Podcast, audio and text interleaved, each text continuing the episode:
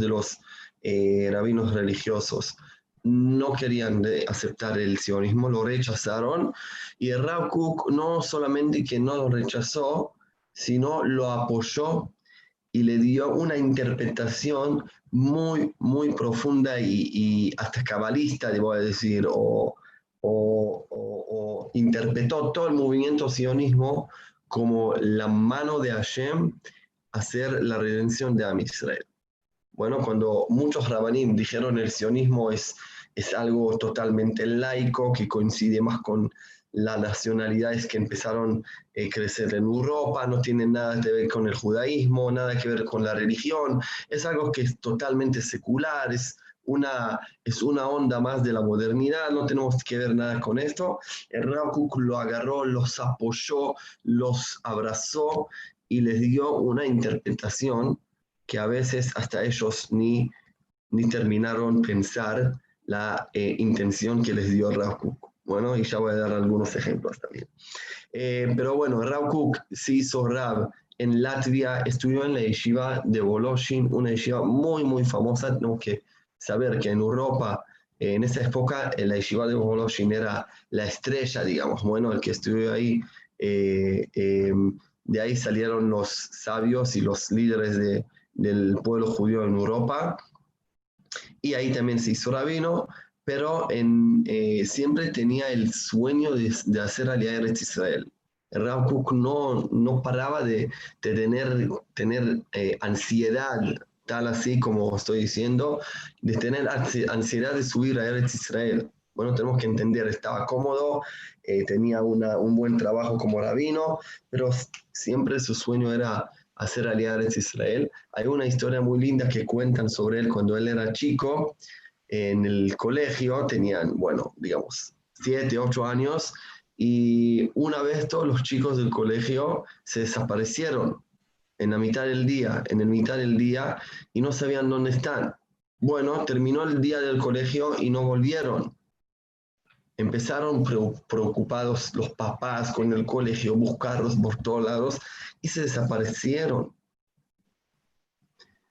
los papás preparan la cena, bueno, y a la cena nos llegaron, baja el sol, se hace de noche y ahí ya están todos re preocupados, llorando, que, que, que ya no pensaban qué pasó con los chicos, los secuestraron, Goim, qué está pasando.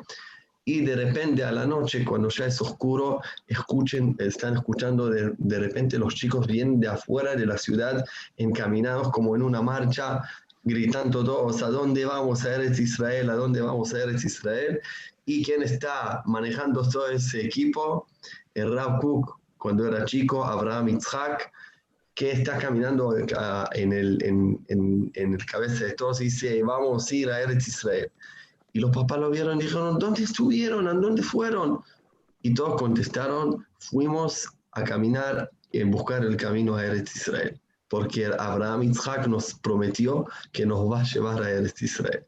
Bueno, y, cuentan esa historia como una historia que, que siempre lo marcó y, estaba como loco, como Eretz Israel, tengo que estar en Eretz Israel. Eh, pueden entender que en esa época nadie no habló de hacer alía, nadie habló de, de ir a Israel, Israel era abandonada, no habían personas, pero parece que él nació con, con esta sensación, con esta con esta eh, actitud de chico, como que Hashem le planteó a él así enteramente, y como cuando se hizo más grande y, se casó y ya, ya, eh, ya se hizo eh, un poco más grande, cumplió su sueño y hizo Aliyah Eretz Israel. Bueno, ¿en qué fecha? 1904. Bueno, acuerdan este año, ya voy a decir algo sobre este año, pero Rav llega a Israel el 1904, 1904 y empieza, eh, eh, ¿por qué viene a Eretz Israel? ¿O a qué rol viene a Eretz Israel? Lo invitaron para que sea el rabino de Yafo y de todas las Moshavot. Bueno, las Moshavot de Israel quiere decir todos los pueblos judíos nuevos que... Eh, se fundaron en esos años eh, eh, a través de los sionistas, que hicieron aliar y eran los kibbutzim, digamos, los moshavot. Algunos de los moshavot eran religiosos, pero la mayoría de los moshavot y de los kibbutzim, obviamente, no solamente que no eran religiosos, eran antirreligiosos. Y Rav Kook toma ese rol y se siente responsable de todos los judíos que viven en la moshavot y el Yafo. ¿Y qué significa sentir responsable? Es si en un kibbutz están comiendo no kasher, bueno, o no cumplen Shabbat, o nadie pone tefilín ahí, el Rav lo tomó como algo personal de él. ¿Y qué significa decir que es algo personal tuyo? Es no desconectarse de ellos, es decir, bueno, ellos que se portan así, no me interesa, es un problema de ellos, sino decir, si yo soy el rabino de ese o la autoridad espiritual de esos lugares, yo tengo que hacer todo lo posible para acercarlos de nuevo a la Torah y la mitzvot. Y él va y hace Masaot, lo, que nosotros conocemos, el más famoso Masá Moshavot, el, digamos, el camino o el viaje que hizo a las Moshavot y organizó un grupo de Rabbanim y dijo, nosotros tenemos que ir y visitar ahí y fueron y pasaron, cruzaron a toda Israel, un, un viaje muy difícil, era una persona ya muy grande, y viajaron por todo Israel, hicieron un viaje enorme y llegaron a lugares que, que fue, fue como una, una cosa loca. ¿Qué hace acá un religioso y un rabino? Y de, de, de esta situación rara se convirtió todo para un encuentro espectacular, un, un, encuentro emocionante. Dicen que en algunos lugares lo recibieron con lágrimas y bailando y en algunos lugares le permitieron que de ahora ya no van a trabajar en Shabbat o que van a intentar no traer jamón a la cocina, como cosas así que por llegar físicamente hasta los lugares y no estar en su oficina así lejos de todos, sino salir y buscarlos y despertarlos. Y no decir, si alguien no me llama, no me interesa Al, al revés, si alguien no me llama, tengo que ir yo hasta él y verlo y encontrarlo y hablar con él. Y a través de esa conexión podemos unir a todos y acercar a todos también al mismo camino original de nosotros como Yehudim. Entonces, em, eso es lo que se ocupó mucho hacer Kook. También, como dije, escribió un montón, montón de escrituras sobre su visión en el, al mundo, al sionismo, al, al, cómo tiene uno a servir a Hashem, eh, muchas escrituras sobre la Cábala, eh, sobre la Gemara, sobre la, eh, la Alajá. Bueno, hizo, aunque estuvo, era una persona muy pública que se ocupó mucho de cosas, digamos, eh, políticas del, del, pueblo judío acá en Israel que se fue construyendo, ¿no? Eh, aunque estaba ocupado mucho con eso, también eh, estudió mucho Torah y escribió mucho Torah, fundó una yeshiva muy famosa en Jerusalén que se llama Yeshivat Merkaz Arab, y a veces como no, no, no terminas de entender cómo alcanzó a hacer todo esto. una cosa más, solamente para, no quiero porque se puede hablar solamente de eso, dos, tres horas. Eh, Rav también era, ¿cómo, ¿cómo, voy a decir? Era el... Em, era la persona que, que cuando, por, cuando hacía falta sentir el, profundamente el duelo de Am Israel. Bueno, por ejemplo, en los pogromos que habían en 1929, que mataron judíos en Hebrón, en Sfat y en Tiberia, Rav se desmayó. Simplemente como estoy diciendo, cuando le llegó a escuchar lo que estaba pasando en Hebrón, los testimonios que yo leí que estuvieron al lado de él dicen que empezó a gritar como loco y se desmayó bueno, como una, como sintió de, una forma muy, muy eh, personal todo lo que pasó al pueblo de Israel acá en Israel. Eh, el mil, 1920 y pico, no me acuerdo bien, cuando echaron a los judíos del cótel y los eh, ingleses no nos dejaron estar ahí, Rav como se volvió loco, fue hasta el Nativa Elión, el, el, el, digamos, el gerente de los, de los ingleses, de los inglaterras acá en Israel, y, y, se metió con todo. Bueno, empezó a gritarlo y, y, dicen que cuando el Rav Kook hablaba no se podía, no se podía eh, ignorarse, ¿sí? O, o, seguir de largo. Era como, viste un, un, una, una, antorcha de fuego que te está, que está frente de vos y, y estás tan impactado que hasta el, el, el comandante más grande de los ingleses como dijo, bueno, bueno, dale, vamos a cambiar las cosas. Una cosa también muy, muy importante sobre Rav tenía posibilidades tipo medio, profe, medio profeta, de profeta.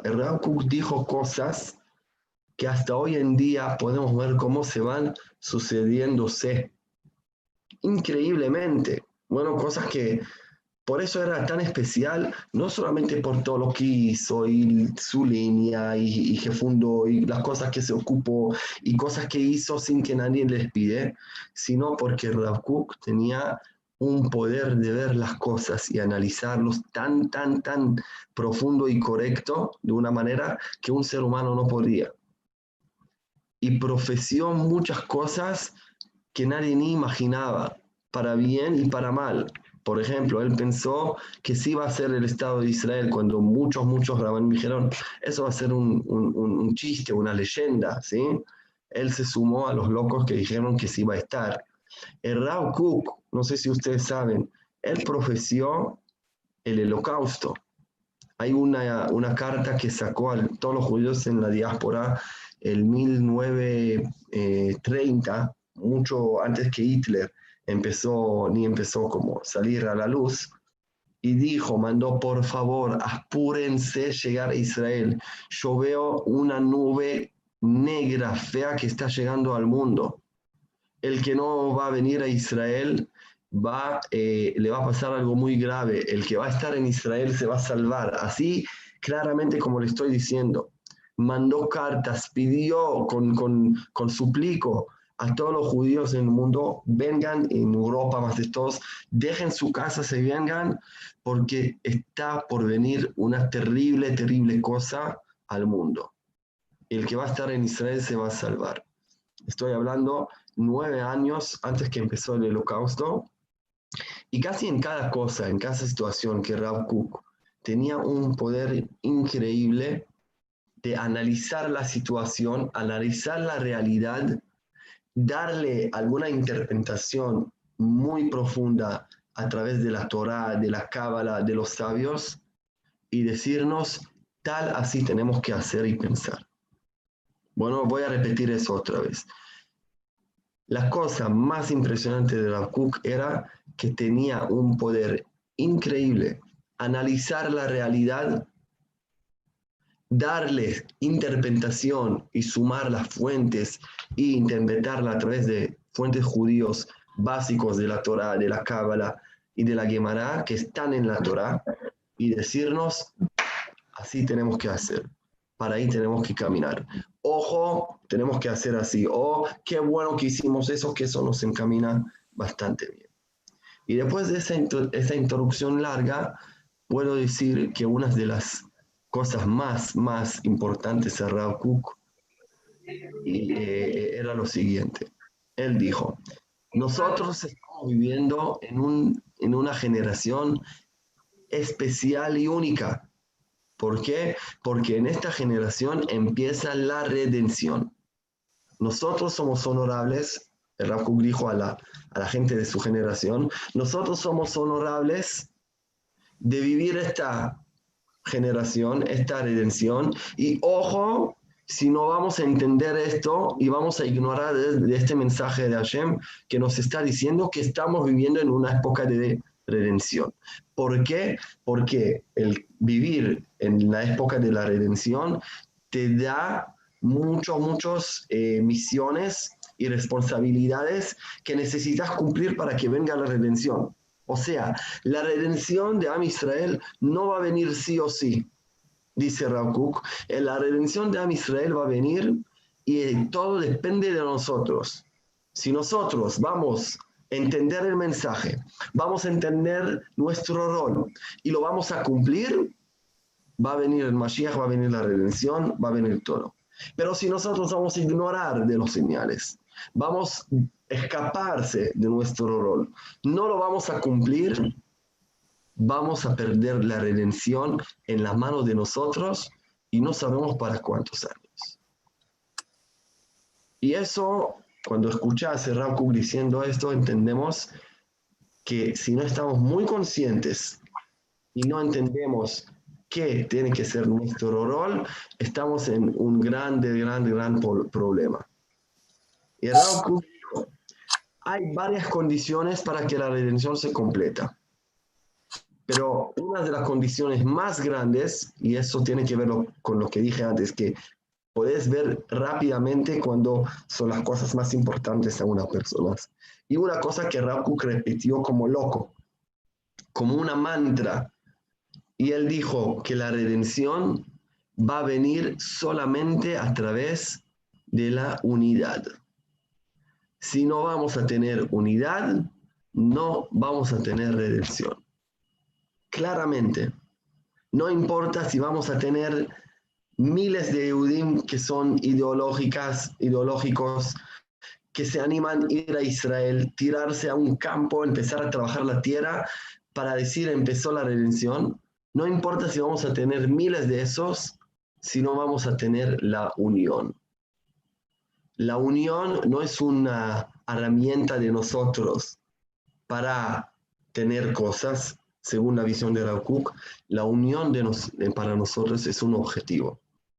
Bueno, la, unión es un objetivo que necesitamos lograrlo como algo esencial de nosotros. Muchas veces uno dice, che, mejor que estemos unidos porque cuando estamos unidos podemos hacer mejor las cosas, etc. El dice, no, no, no, no, no hables así. La unión de Am Israel no es para lograr y, y llegar a un, a un tal objetivo, sino la unión misma es el objetivo. Y si no vamos a estar unidos, no vamos a poder tener la redención. Y yo quiero hablar en esa media hora que, tenemos sobre la, eh, la, unión según la visión de Rav Kuk. Y, entender con un mensaje bastante actual que también hoy, eh, más de 100 años después de este discurso que ahora le voy a contar todavía es tan actual para nosotros y entender que aunque estemos en un momento impresionante hoy en día, el pueblo judío, nosotros estamos en un momento increíble, un momento que para mí no teníamos nunca en la historia de nosotros, salvo en la época de, David y Shlomo, unos años, em, y de la época de los Macabeos, no, no estuvimos en un mejor momento como ahora. Bueno, que tenemos Estado, que estamos libres, que podemos eh, hacer todo lo que queremos. Un yudí puede hacer, eh, festejar y, hacer su eh, tradición acá.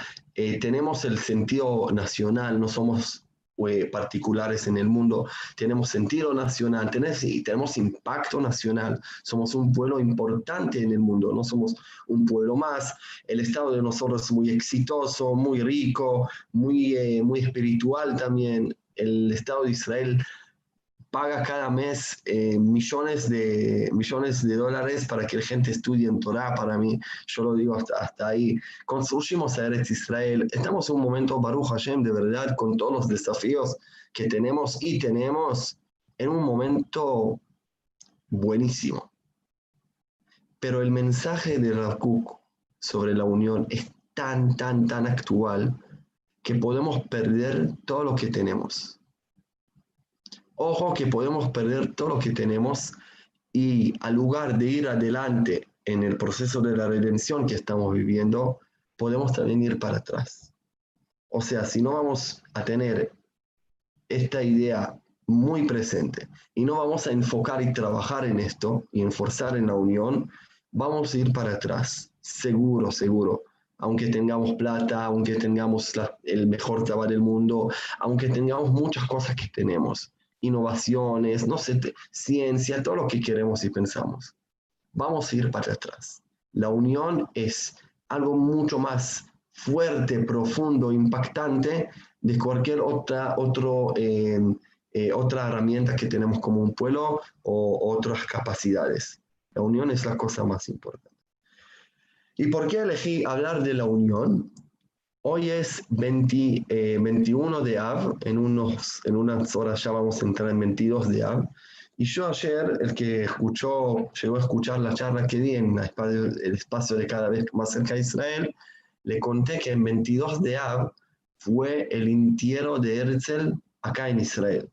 Bueno, Herzl, otro personaje muy importante, falleció en 1904. ¿Se acuerdan? 1904, que les dije que Rav llegó a Israel en 1904. Bueno, entonces Rav llegó el Iyar, el mes de Iyar, que es más o menos mayo, 1904. Herzl falleció en 20, en 20 de Tamuz, es más o menos junio, un mes después de Rav llegó a Israel, falleció en, en Vila, en Europa. Pero eh, si Herzl falleció en 1904, 45 años después, 1949, traen los huesos de Herzl, la arca de Herzl, de Vina Israel y lo entierran de nuevo en el monte de Herzl, en Jerusalén. Bueno, se llama monte de Herzl, obviamente, después que enterraron ahí a Herzl. ¿En qué fecha? Hoy, justamente hoy, 22 de Av, Herzl fue enterrado por segunda vez en Eretz Israel. Y yo pienso que es un, esto se conecta para hablar de un discurso muy importante que Rav dio cuando en el día que falleció Herzl, Rav dio un discurso muy famoso en Yafo. Bueno, ahora está, está más claro el fondo porque elegí hablar sobre la unión. Porque Rav llega a Israel y después de un mes fallece Herzl. A las siete días que fallece Herzl organizan en, en Yafo un encuentro muy, muy grande al a la memoria de Herzl, bueno, recuerdo de Herzl, y le piden a Rav Kook que dé quizás su primer discurso como rabino en Israel.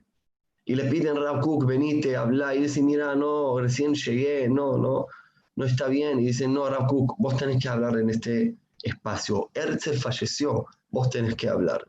Y Rav Kook se anima, y no solamente que habla, gente, no se desmayen, el Rav no solamente que habla de Herzl, sin hablar sin nombre de Herzl, habla cosas increíbles sobre Herzl, pero sobre Herzl no como una persona, no es que, que quería decir Herzl es un fenómeno, qué genio número uno, sino siempre el foco de Rav Kook era qué significa una persona, es, depende del impacto de él al todo pueblo de Israel.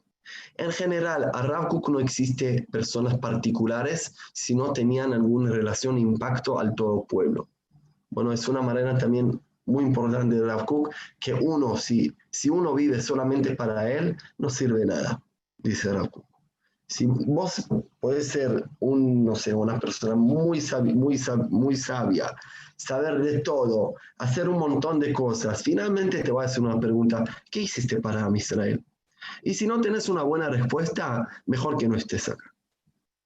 Bueno, Rav Kook era una persona grande, enorme, de, su persona particularidad, ¿sí? Escribe, tiene, tiene yomanim, no sé cómo se dice yomanim, em, como escrituras propias de él, que escribe cosas bastante grandes y locas sobre él mismo, experiencias de él. Era muy consciente de su existencia personal era, era uno de, para mí de los más grandes de qué significa una persona particular, pero nunca lo tomó como algo importante y, desconectado de Am Israel. Siempre lo vio conectado con el Am Israel y de lo que él puede hacer para Am Israel. Entonces, eso es también una cosa que quiero decir, by the way, que según Rav Kook, si uno no hace nada para Israel, la verdad no vivió nada en este mundo lo que se cuenta de verdad en tu, en tu vida, vivimos acá, vivir 80, bueno, 90, ojalá 120 años, los momentos que se cuentan son los momentos que estuviste haciendo algo para Israel. Todos los otros no valen mucho, según el Rav Bueno, y Rav también a Herzl, aunque Herzl vivió solamente 44 años, eh, Rav lo vio, eh, lo vio como una persona eh, eh, como una persona muy especial porque hizo mucho para Israel. Y Rav dijo, si Herzl es una persona que hizo mucho para Israel, entonces yo voy a analizar la existencia de Herzl, yo voy a hacer un análisis al todo lo que hizo Herzl y le voy a contar a ustedes, a Israel, una enseñanza muy importante que intentamos sacar de Herzl para la vida cotidiana de nosotros. ¿Y por qué Rav Kook estaba interesado en hacer esto? Porque en la época de Rav Kook, Herzl era una persona em, que estaba en, discusión entre, entre los mundos judíos. Bueno, Herzl pudo lograr unir al todo pueblo de Israel por, lo, por primera vez unir a todos a un congreso que habían representantes de todos los tipos judíos que, que habían en el mundo para pensar en las mismas cosas. Bueno, ese congreso pudo lograr un inicio de unicidad, de unidad, perdón, de nuevo del pueblo judío. Bueno, durante todos los 2000 años de que salimos de acá, nos exiliaron, eh, nos exiliaron de Eretz Israel en, hace 2000 años, no pudimos lograr unión entre nosotros y juntarnos físicamente alrededor de la misma idea y estar de acuerdo. Bueno, imposible que pase. Herzl lo pudo lograr en el primer congreso sionista que hizo en 1894, si no me equivoco. ¿Sí? Y el Rav entendió que parece que Herzl tiene un gran mérito. Pero muchos, mucha gente, y Rabanim más de todos en la diáspora, no aceptaron a Herzl. ¿Y por qué no aceptaron a Herzl? Porque Herzl, de una forma personal, era muy alejado del judaísmo. O lo voy a decir más, más para mí más correcto. No es que era muy alejado del judaísmo, era muy alejado de la religión. Bueno, pero muy, muy, muy eh, eh, pegado con el, lo que se llama Am Israel y en la redención de Am Israel. Y Rav Kuk pudo ver esa diferencia. Muchos de los rabanim dijeron, si alguien no es religioso, no tiene nada. Si alguien termina no comer kasher, y tiene lógica lo que dicen esos rabanim, si alguien no come kasher, no le interesa el judaísmo, no le interesa la tradición, no vive en su vida cotidiana la, religión. Entonces, se va a despegar y alejarse de, lo que es Am Israel esencialmente. Porque ¿qué es Am Israel? Am Israel es todas las cosas que estamos cumpliendo juntos. Y el Rav Kook vino y dijo, no, no, gente, están equivocados. Am Israel no es el, sume de la misión que estamos cumpliendo. Am Israel es algo que está encima de todo más arriba de todo. Es otro nivel de la existencia de nosotros. Y por tal motivo, uno puede estar, no cumplir ni una mitzvah de la Torah y estar ocupado de las cosas más elevadas que hay, que se llama Am Israel, la redención de Am Israel, la redención de Eretz Israel. Bueno, es eh, es el, es, es el ya, ya, te leo Marcelo, es la mejor manera, o no, perdón, no es la mejor manera, existe la manera de que alguien pueda estar conectado con la parte más elevada sin que cumple toda la mitzvot. Aclaro, obviamente que Rav Kook estaba de acuerdo que hay que cumplir todas las mitzvot, bueno, no nos confundemos, pero Rav Kook no cancelaba a alguien que no cumplió mitzvot y dijo que a veces uno recibe una neshama que es tan alta y tan elevada que sí puede ocupar de cosas de Am Israel y encaminarlos para bien y seguirlos aunque no cumple la mitzvot. Bueno, y así Rav Kook interpretó, interpretó que todos los sionistas que se animan a sacrificar su vida a Am Israel son de un nivel muy, muy elevado y tienen una neshama muy grande. De ahí también saca Rav Kook uno de los conceptos para mí más radicales de él. Escuchen bien esto, que Rav Kook dijo que un yehudí que vive en, en Eretz Israel y no cumple Shabbat y no pone tefilín y come, y come jamón y que está, está, haciendo cualquier cosa, es, más santo de un yehudí que vive en la diáspora y que estudia Torah todo el día y cumple todas las mitzvot. Bueno, es, una, es, una, es una oración muy radical, más de un rabino religioso, pero Rav lo dijo a full, ¿sí? con toda la intención, con toda la, la, la, eh, de qué significa esto. Un yehudi por vivir en Eres Israel está sosteniendo una cosa mucho más, parece, dice Rakuk, una cosa mucho más importante a Israel de que un yehudi que vive afuera y cumple toda la Torah. Porque es como tocar en los raíces o tocar en el punto del árbol ahí arriba una hojita. Y dice, un yehudí que vive en Eres Israel está regando los raíces. Un yehudí que vive en la diáspora, que puede ser que cumple todo, eh, se ocupa de la existencia de una, una hojita del árbol. Bueno, está claro el ejemplo. Y, y, y, lo apoyó obviamente sobre fuentes cabalistas y cosas que están escritas en la Gemara y en la Torah. No es que hizo cosas, no es que dijo cosas así en el aire. Eh, que fue difícil a la gente recibirlos, pero Rav no tenía miedo de nada, y lo siguió, y lo escribió, y lo fundó, y también tomó a la gente así. Y por eso, cuando fallece Herzl, el se acerca y da un discurso que cada uno de nosotros sostiene saber de memoria. Y yo le voy a hacer el resumen de este discurso.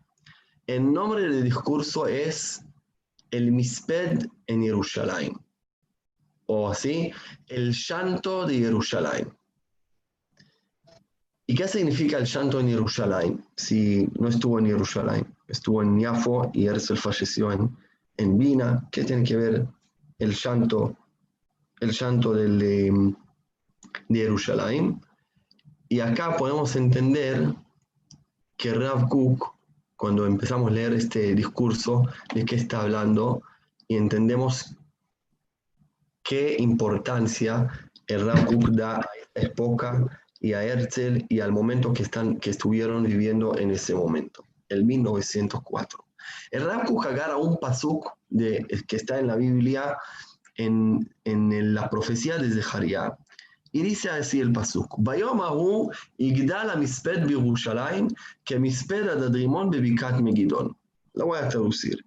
La profeta Zeharia, que era una profeta muy, muy eh, las profecías de él eran muy complicadas y en algunas de las profecías dice, va a llegar un día que en este día el llanto en Jerusalén va a ser tan grande como el llanto de Adadrimón, Adadrimón es un personaje, en la valle de Megidón.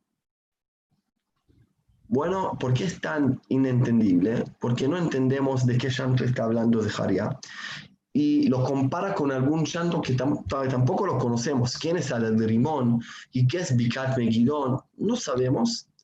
Y hay un comentarista que vivió en la época de la Gemara, que se llama Jonathan Menuziel, que él sí lo interpretó, y lo interpretó de una forma mágica, que dice la Gemara que cuando él interpretó el Pasuk, como empezó a mover la tierra de, de Eretz Israel, como había un terremoto, ¿Por qué? Porque él reveló un secreto al mundo.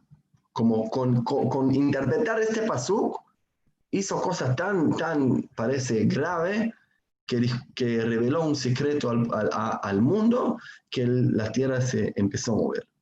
Bueno, así dice la Gemara. ¿Y cuál era el comentario de él? escuchen esto.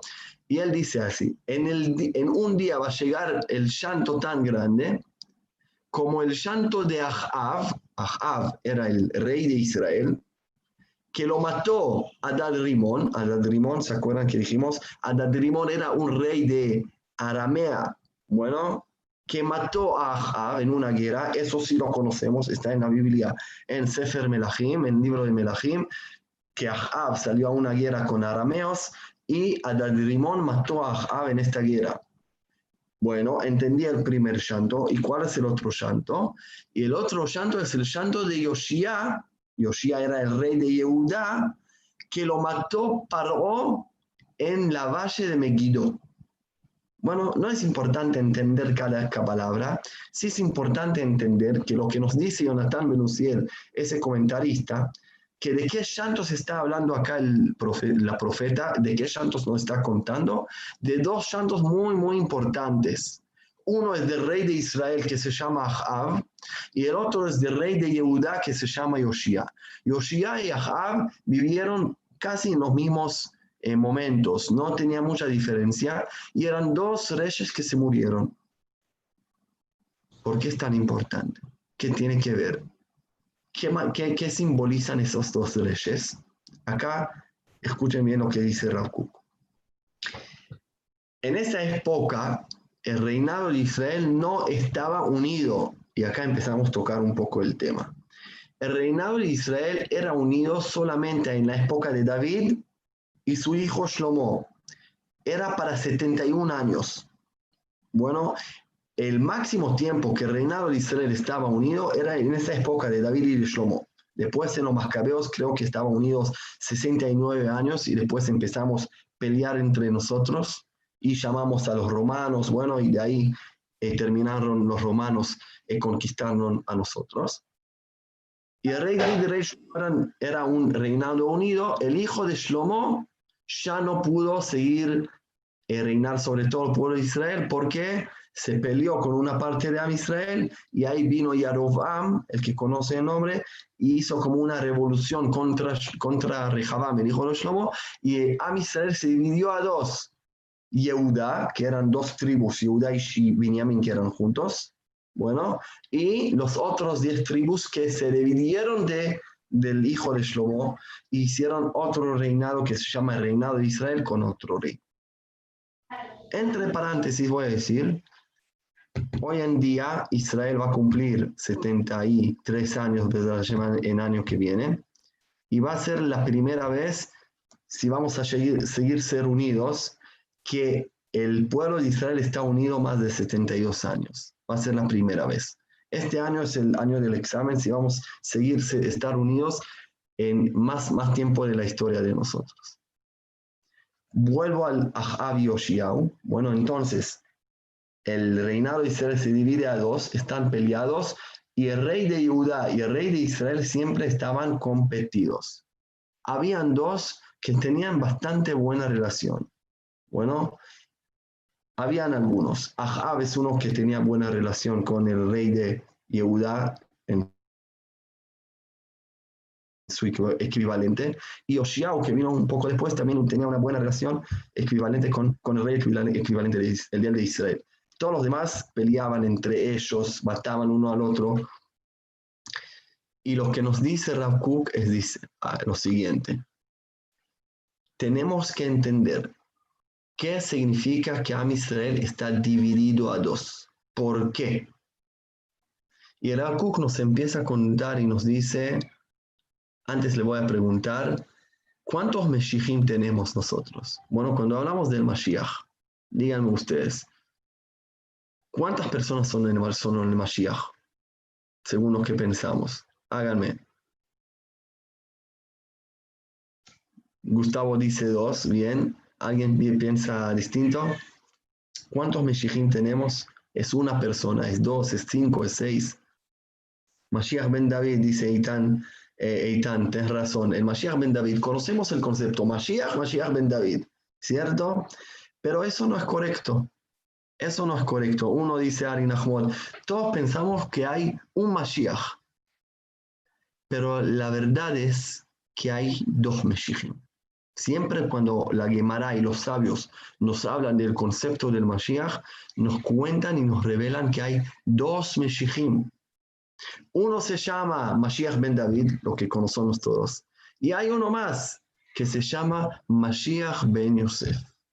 O sea, un Mashiach viene de la parte de del tribu de Yosef y el otro Mashiach viene de la parte del tribu de Yehuda.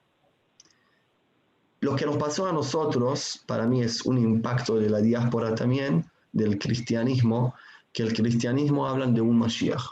Bueno, el Mashiach de ellos, que es una mentira total, pero no importa, igual ellos siempre hablaban de un Mashiach.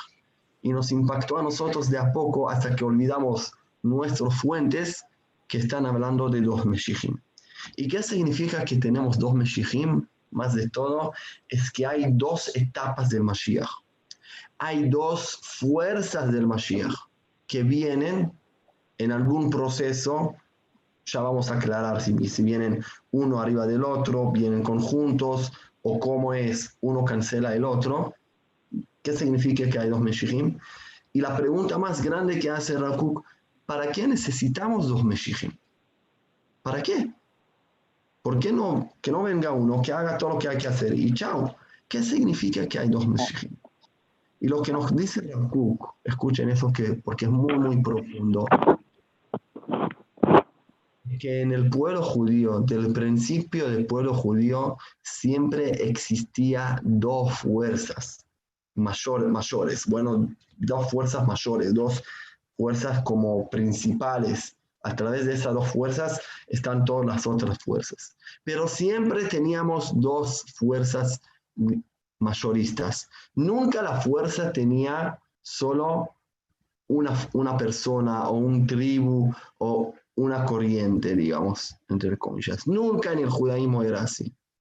Y Rav nos lleva hasta atrás y nos dice, escuchen bien los nombres. Uno de los Mashiachim se llama Mashiach ben Yosef y el otro se llama Mashiach ben David. David, ¿de qué tribu viene? ¿Qué tribu viene David? De ¿La tribu Ruth. de quién? De Ruth. ¿Ruth de qué tribu viene? ¿Con quién se casó? Con Boaz, ¿sí? ¿De Con qué tribu viene Boaz? Sáquenlo, por favor, no le voy a, no le voy a revelar esto. Eso es. Yehuda, gracias. Mati, nos salvaste. Yehuda.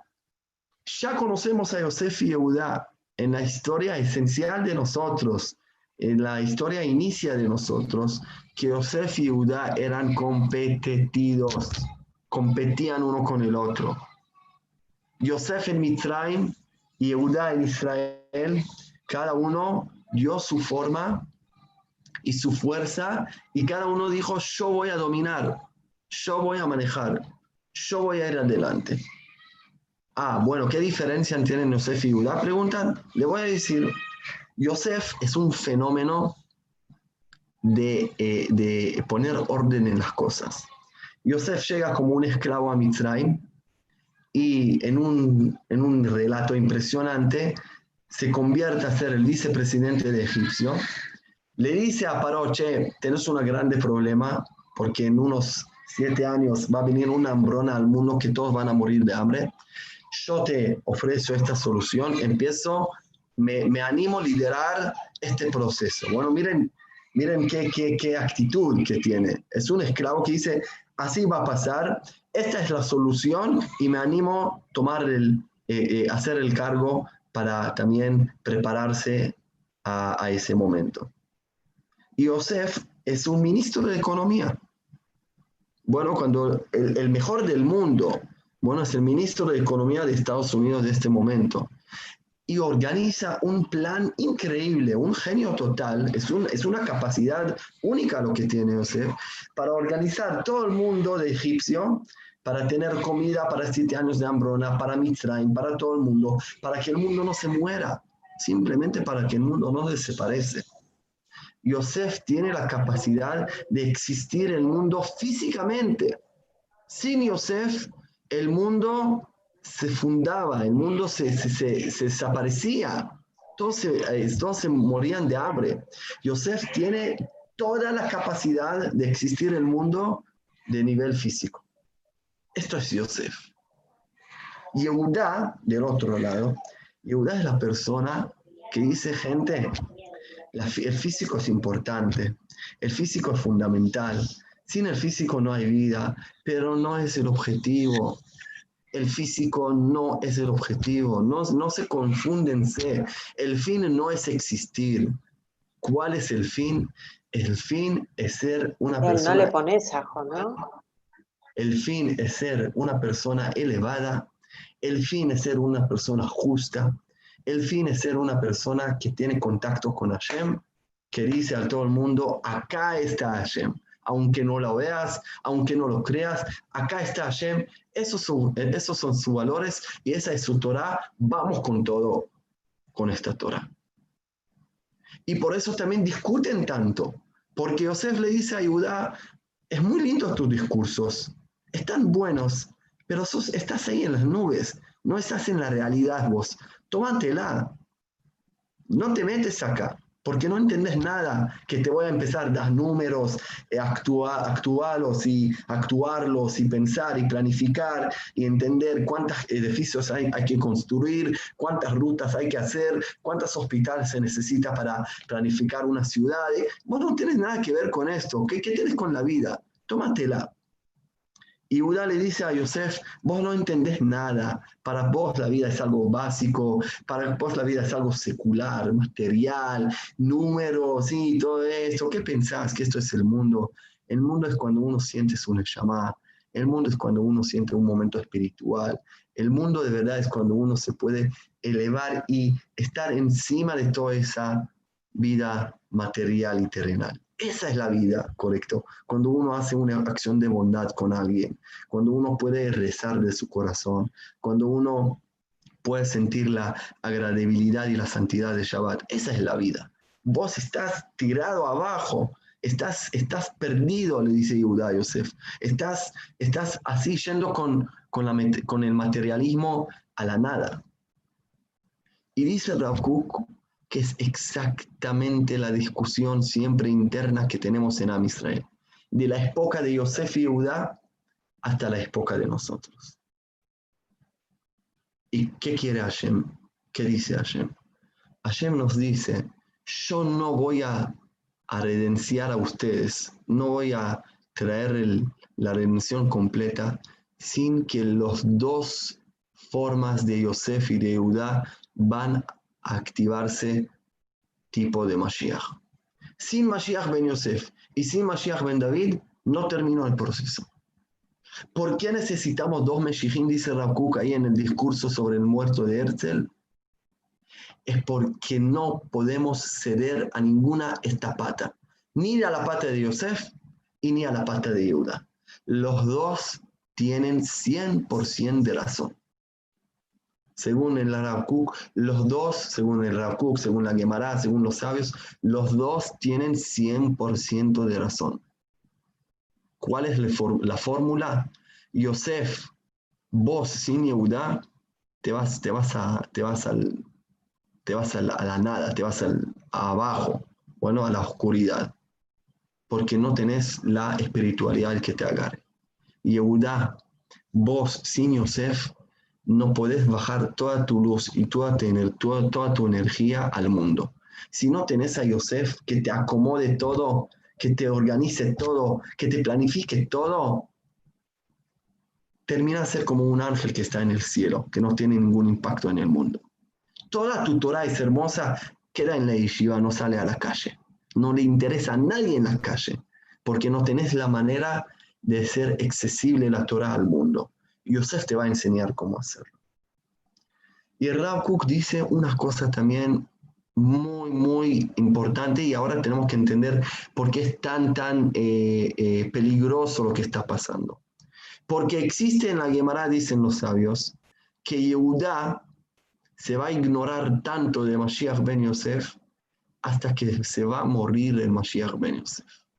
O sea, cuando va a comenzar de nuevo, dice Rav Kook, la redención, el primero que va a activar va a ser Yosef, el Mashiach ben Yosef, que se va a ocupar de la parte terrenal, de la parte de los sistemas, la parte seculares, la parte de la vida, igual como tal como fue en Mitzrayim. Yosef comenzó con la parte física, después vino Moshe y, y Yehuda hicimos la parte espiritual. Pero básicamente va a empezar Yosef. Y en ese momento Yehuda, vos tenés que tener mucho, mucho cuidado, no ignorarse de Yosef. Porque si vos vas a ignorar de Yosef, ¿sabes qué va a poder pasar? Yosef va a morir. Yosef se va a morir. El Mashiach que viene de Yosef se va a morir. Tal como fue en Mitzrayim, que no, se, no pudieron conectarse de nuevo Yosef y Yehuda, y Yosef se murió en Mitzrayim y por eso nos, quedamos en Mitzrayim 220 años de esclavitud.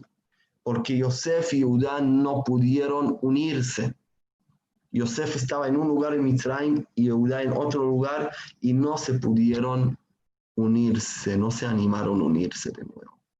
Y por este motivo nos quedamos en Mitzrayim como esclavos, por ese motivo nos llevó 40 años más llegar a Israel.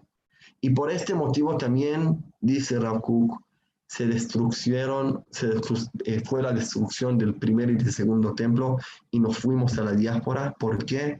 Porque no sabíamos nunca cómo unir esas dos fuerzas. Esas dos fuerzas esenciales de nosotros como un pueblo. Yosef es un, digamos, un príncipe de nosotros y Judá es un príncipe de nosotros. Y nunca en la historia de nosotros como un pueblo no pudimos unir esas dos fuerzas. Y que está gritando ahí en el discurso y dice, ese es el llanto de Jerusalén, lo que dice la profecía de Zaharia, que estamos por hacer el llanto grande como la época de Ahab, el rey de Israel, y la época del llanto de Yoshia, rey de Judá, que fueron dos símbolos de los reyes de Judá e Israel que no se pudieron unir y Rav dice, estamos por repetir el mismo error, por no aceptar a Herzl. Porque Herzl manifiesta la fuerza del Mashiach Ben Yosef, dice Rav Herzl, que te parece una persona secular, que te parece lejos del judaísmo, es la misma manera que los hermanos de Yosef lo vieron en Mitzrayim y dijeron, Yosef ya se perdió, se fue lejos, es el vicepresidente de Mitzrayim, ya no tiene nada que ver con el judaísmo. Dice Rakuk, nosotros estamos hablando sobre Herzl de la misma manera que los hermanos de Yosef lo hablaron de Mitzrayim. Y estamos por perder una oportunidad única después de dos mil años de unirse de nuevo para tener la redención. Porque sin esa unicidad no va a pasar la redención. Ese es el mensaje que está escrito en la Gemara, en la Torah, en todos los lugares, dice Kuk. Hay que leer la Torah, leer la realidad y hacer el matching y entender que estamos ahí en este punto. Tenemos que entender que todo está escrito en la Torah de nosotros. Y la Torah nos dice, si ustedes no se van a unir, van a volver de nuevo a la diáspora. O el dice, de algún sentido, el muerte de Herzl, que falleció tan joven, a los 44 años, es, un, es, un, em, es, una, es una luz de emergencia para nosotros que se encende y nos dice, ojo, si ustedes no van a tomar responsabilidad y no van a entender el momento y la unicidad y la unión que tienen que tener, van a perder todo. Y por eso el que estaba tan, tan preocupado de fundir esta corriente que dijo, somos sionistas y religiosos, porque si nosotros no existimos, alguien que dice, sí, existe unir las cosas, la parte sionista que se ocupó de la construcción de los pueblos, de la tierra, de los kibutzim, de, hacer caminos en Israel, de encaminarnos para tener una, una, eh, eh, una nación independiente en Eretz Israel, pero no era religiosa, era muy secular si nosotros no la vamos a apoyar, no vamos a traer a Yehudá dentro de ellos, nosotros somos Yehudá, dice Rabkuk.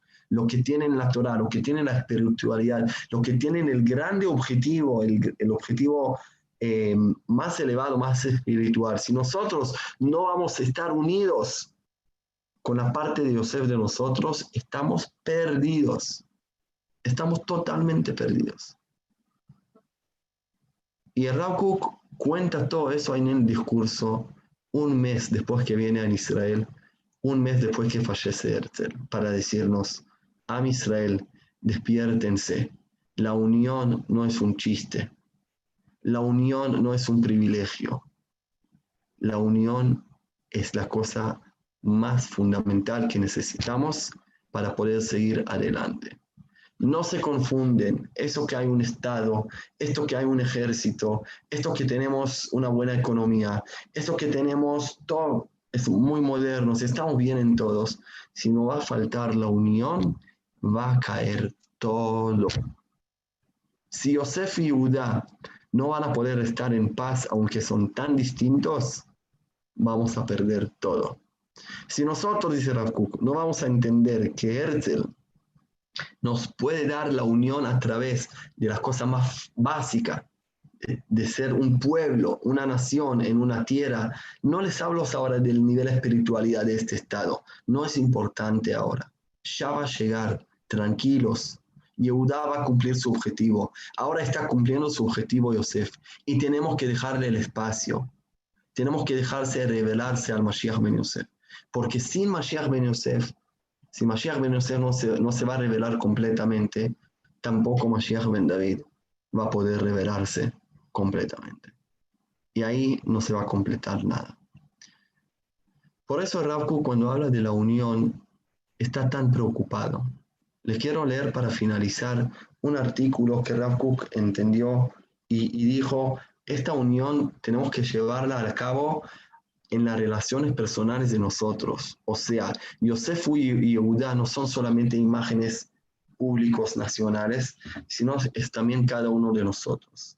Cada vez que yo tengo una dificultad de amar a otra persona de Israel o no tengo paciencia de escuchar a otra persona de Israel porque piensa totalmente opuesto de mí o actúa totalmente opuesto de mí, es porque venimos, dice Rakuk, cada uno manifiesta otra fuerza de Am Israel. Uno manifiesta la fuerza de Yosef y otro de Yehuda. Y al lugar de alejarse uno del otro o quitar la relación o estar separados, el trabajo que tenemos que, hacer es unirse de nuevo. Y Ram dice así, los sabios dicen, Israel, que el que está tapado, tapando la boca de uno de Am Israel, es como que está tapando la boca de la presencia divina. Y escuchen eso lo que dice Ram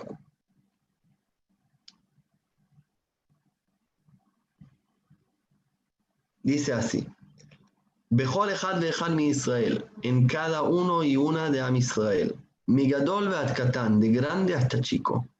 Or Elohim Chaim Bifat Kodesh Poer Umeir Bekirbo. La luz más interna y cálida de Hashem está iluminando y revelando dentro de él. Está encendida como un, como una, como un fuego, dice Raúl y cada uno que tapa la boca de uno de Am Israel es como está tapando la boca de Hashem, así.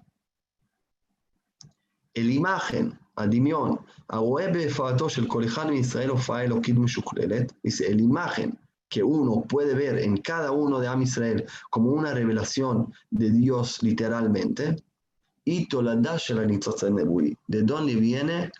Eso viene de la capacidad de nosotros que tenemos enteramente de la profecía. Cada uno de nosotros puede ser una profeta o tiene que ser un profeta. ¿De dónde viene Rakuk? Porque en cada uno de nosotros existe Hashem.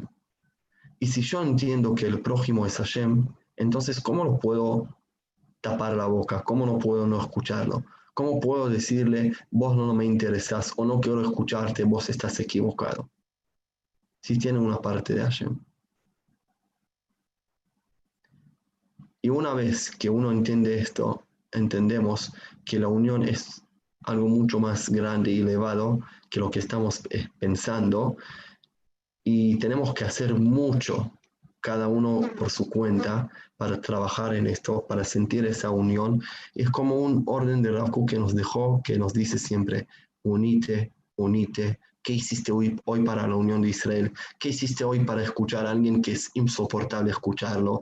¿Qué hiciste hoy para hacer algo con alguien que no estás, que no estás de acuerdo con nada con él, pero es un Yehudi? ¿Qué hiciste para unirte con él? Y este hasta hoy en día me parece uno de los mayores mensajes de la que nos maneja, que nos encamina y que es un desafío para todos nosotros. ¿Cómo hacer para unirte con, tu, con prójimo, cómo hacemos de unirnos también de nivel de corrientes de Am Israel, uno con el otro, en Israel, en, en la diáspora, no importa, cómo podemos hacer y mostrar que somos de verdad unidos.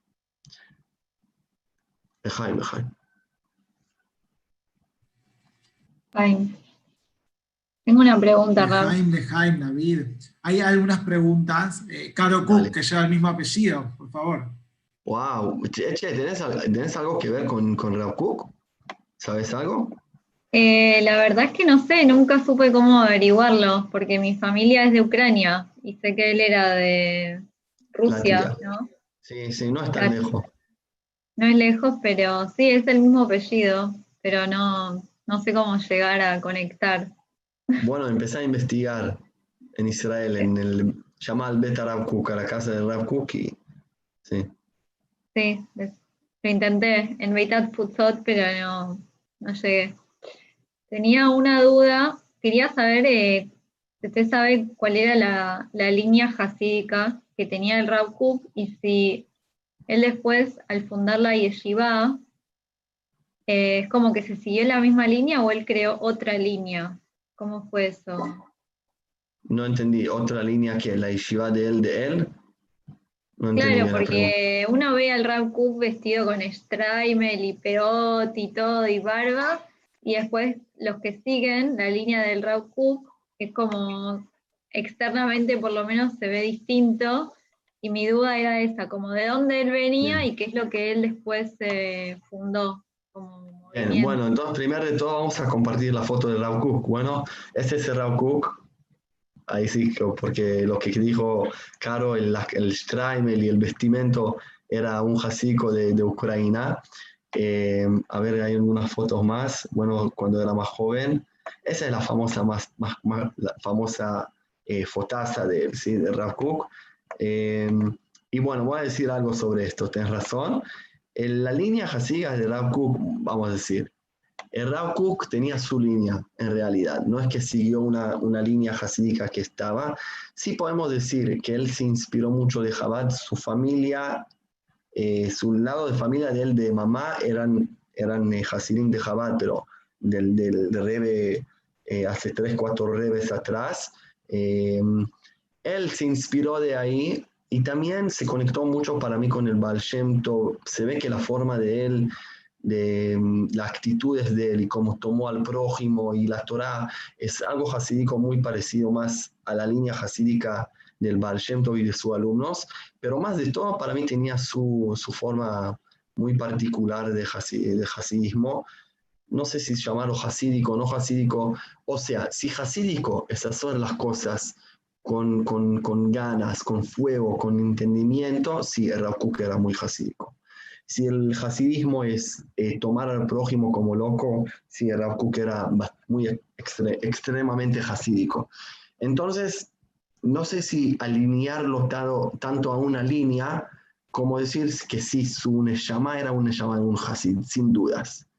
Era muy como, con mucha romántica y, y cuando lees la escritura de Rav pensás que es, que es, un, es un, eh, un cantante que está escribir, escribiendo cantos. Bueno, sí se inspiró un montón de la Cábala, estudió para mí Cábala uno de los sabios más grandes que saben de Cábala, y cuando lees también su escritura, el que conoce un poco Cábala, entiende que Rav sacó de ahí sus ideas y lo, y lo escribió en una forma que podemos entenderla.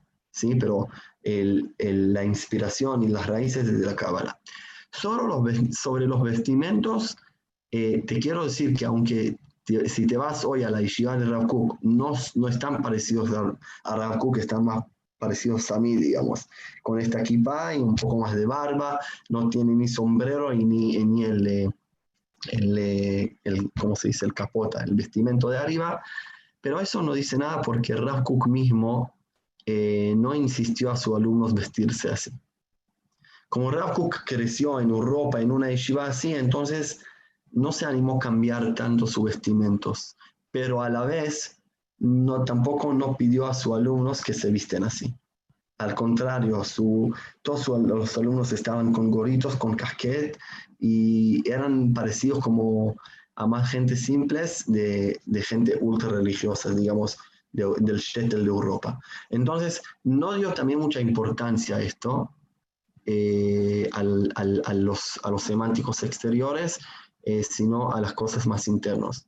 Y por eso también en todos los alumnos de Rav Kook ya usaban otra equipa, la, la equipa suruga, la hicieron para diferenciar, diferenciarse y más, eh, más poner en el centro su identidad como somos un corriente que sí es religiosa, pero no coincidimos con la corriente que dice que el Estado de Israel es, es algo malo y que los, eh, los judíos que son laicos no tienen ningún mérito y bueno, cosas que, que conocemos de, de otras corrientes, cada uno con su, con su punto de vista, sin criticar a nadie, pero sí queríamos identificarnos como algo distinto. Entonces, los alumnos de Rav Kook más grandes, como Ravneria y, y, el, eh, y algunos más que son muy famosos, usaban kippah tajada, bueno, y no usaban ni sombrero y ni, y ni, y ni streimel y ni nada. Bueno, entonces creo que te respondí un poco. Gracias, Rav. Excelente. ¿Algunas preguntas más? Ah, pará, vamos a leer lo que escribió Demian. Miren, en un congreso de rabinos en Europa, algunos rabinos cuestion, cuestionaban a, a Rav Kook. El Jafet Haim dijo que un rabino de Israel vale más que todos los que estamos aquí y, abandonando el, y, y abandonó el Congreso. Paf, wow. Wow, gracias, gracias, eh, Demian. Sí, hay muchas historias que se puede contar sobre Rav Kook, eh, que, era, eh, que era como, no sé, ¿cómo se dice Shanui Bemachloket? Que, que no está aceptado 100% a todos.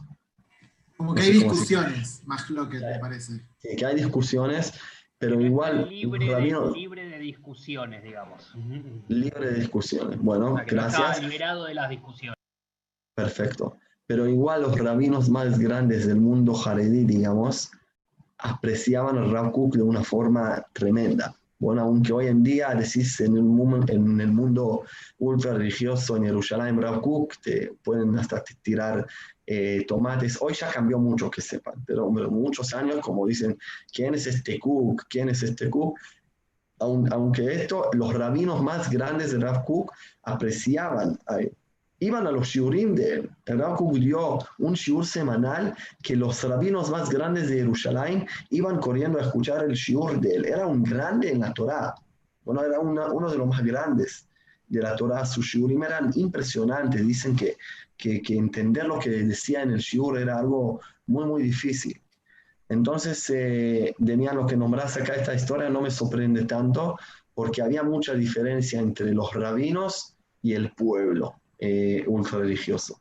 El pueblo ultra, ultra religioso, eh, eh, como eh, lo, no lo apreció y, y- peor de eso. Pero los rabinos sí lo apreciaron mucho.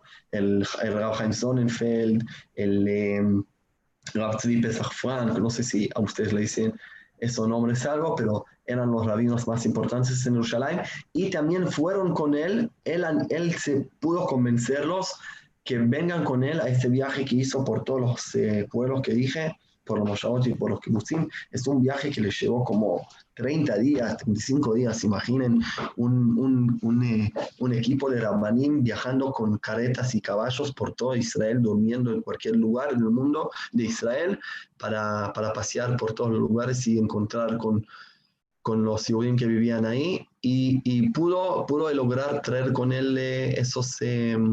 esos rabanim también vinieron con él, no estuvo solo ahí.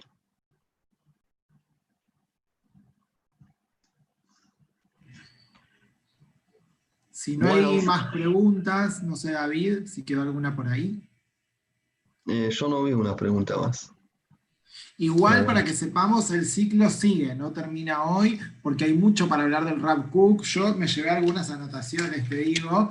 Eh, por ejemplo, digo, lo conectamos mucho con la casa, pero yo no sabía por qué. Ahora el tema de la unión, que fue Rap de Iafo, que empezaba, se acercaba a los más alejados para acercarlos. Toda esa parte la conexión increíble que tiene con Herzl, que presentaste en cuanto al año en que llegó a Israel Herzl, eh, a que llegó el, el Rav Kook y que falleció Herzl. Ahora entiendo mucho más la conexión entre Rav Kook y, y la esencia de la casa. Total, total, sí, gracias. Entonces fui claro. esta, este llegó ¿Está ¿Cómo, grabado? ahí? Esther? Sí, sí, sí, está en YouTube, se sigue grabando todavía. Sí, está, no, no por mí, me están preguntando. Sí, está en YouTube, está. Bueno, genial. Eh, así que espero que le dicen muchas ganas de unirse y ocuparse de la unión y de saber más de Rav Kook. Exacto, y un anuncio para mañana a las 8 de la noche empe- empezamos una preparación conjunta para Yamim Noraim, juntos y en comunidad, desde casa, pero lo preparamos juntos junto al Moré Gus Gurevich, así que mañana a las 8 empezamos con esta preparación porque increíblemente ya faltan seis semanas nada más. Así que vamos a estar promoviendo eso, como también si alguien quiere armar su propio grupo de estudio para prepararse para Yamin Araim con amigos, o con familia, o con conocidos, o con gente más alejada, eh, vamos a promocionar también, mañana lo van a ver, grupos de estudios personalizados para prepararnos para Yamin Araim.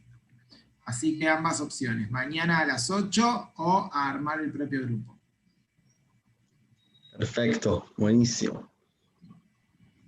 Gracias, Gracias, a todos David. ustedes. Flavia, mucho gusto verte. Fla- F- Hola. Saludos a tuya. Muy lindo ver a todos. Alejandro también. Un gustazo. Antes vi también a Tami, ¿no? ¿Está todavía Tami o se fue? No, mandale saludos a Tami Flur, Alejandra. Decirle que pregunté por ella. Gaby Cohen está acá también. Te conozco, te conozco por la foto, estoy equivocado. Gaby Cohen abajo, no sé. Bueno, Leo, todos, Uri, Denise, Julio. Ah, Julio, ¿cómo está Julio? ¿Todo bien? Alan Stivelman, Esther, Guau, qué lindo, Ale. Flora, no te conozco, pero mucho gusto. Roberto también, un gusto. Bueno, buenas noches a todos. Ahí Chao, la chao. todo, descansá David. Un abrazo grande, nos vemos mañana. Chao, chao. Gracias, Ra.